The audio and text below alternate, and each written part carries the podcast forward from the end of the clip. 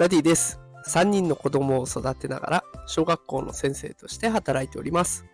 このテクラジでは AI や NFT といった最新テクノロジーを使った子育てや副業のテクニックを紹介しております。さあ今日のテーマは便利な Google バードみんなはどう使っている？というテーマでお送りしていきます。さあ、ということで今日はですね、Google が出している、えー生成 AI、対話型 AI ですね、Bard。これについて使い方を紹介していきたいなと思います。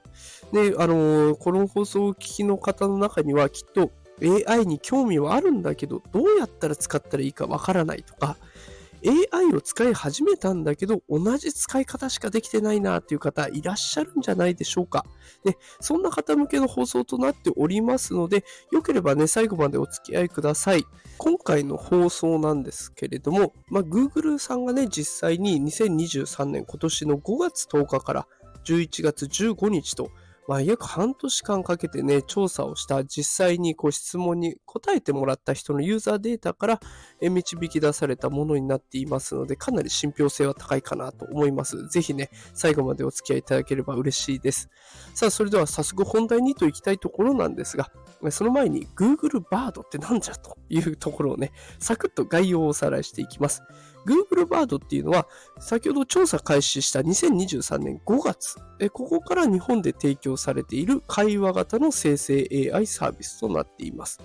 あの、チャット GPT とかね、マイクロソフトが出している Bing みたいに、いろんな問題に対応してくれてとっても便利な、そんなサービスとなっております。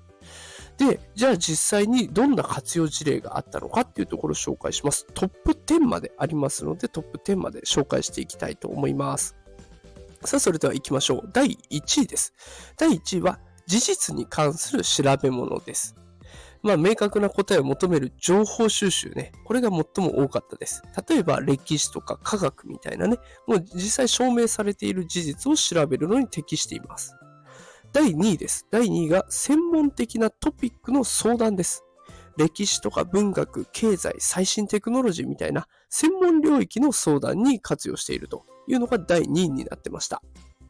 続いて第3位がプログラミングです。コードの作成とかね、プログラミングに関する相談、これをやってくれるということです。続いて第4位が翻訳。これは便利ですね。いろんな言語を対応してますから、文章の翻訳にすごく有効なんですね。で、5つ目、文章の編集。これも結構使います。文章の編集、構成だけじゃなくて、例えばメールを作ってもらうとかね、そういったところにも活用できます。第6位が市場調査とデータ分析。業界の市場の動向とか、あとは競合の分析。こういったものをして情報を集めていきます。で、第7位が教育ですね。教育的な質問。学校の課題とか、あとプロジェクトに関する質問とかね、研究テーマみたいな。そんな感じで、どんなものを調べていったらいいかってきっかけ作りに結構使われてるみたいですね。で、第8位が創造的なアイディアの生成。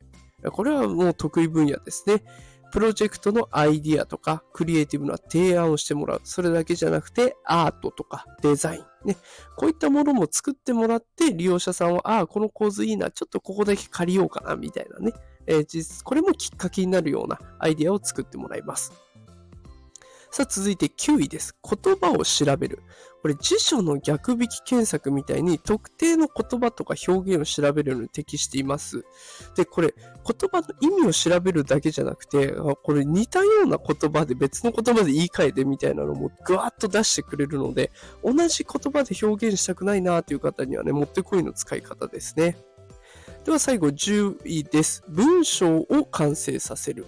これは文章とかレポートのね、最終チェックですね。文字が間違ってないかなとか、この表現よりもこっちの方がいいかなとかね、そういった意味で、最後の仕上げとして使っていくというものになってます。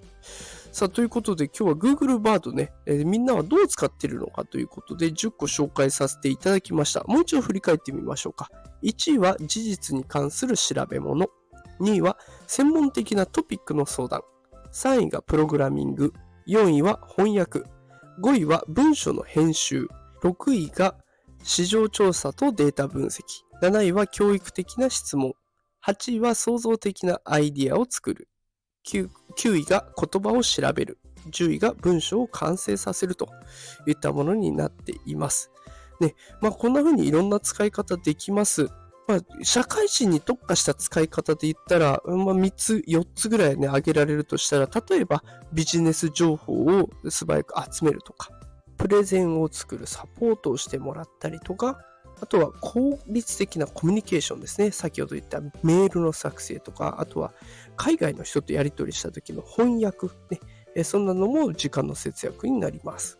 で、それだけじゃなくて、プロジェクト管理でスケジュールを立ててもらったりとか、タスケのタスクのね、管理の手助けをしてもらったりとかっていう使い方もできます。まあ、すごく便利な Google バードですのでね、まあ、この放送が何かしら活用のヒントになったら嬉しいなと思っています。さあ、ということで今日は便利な Google バード、みんなはどう使っているのかというテーマでお送りしていきました。えー、毎朝5時から放送しておりますので、よかったらまた聞きに来てください。それではまた明日お会いしましょう。さよなら。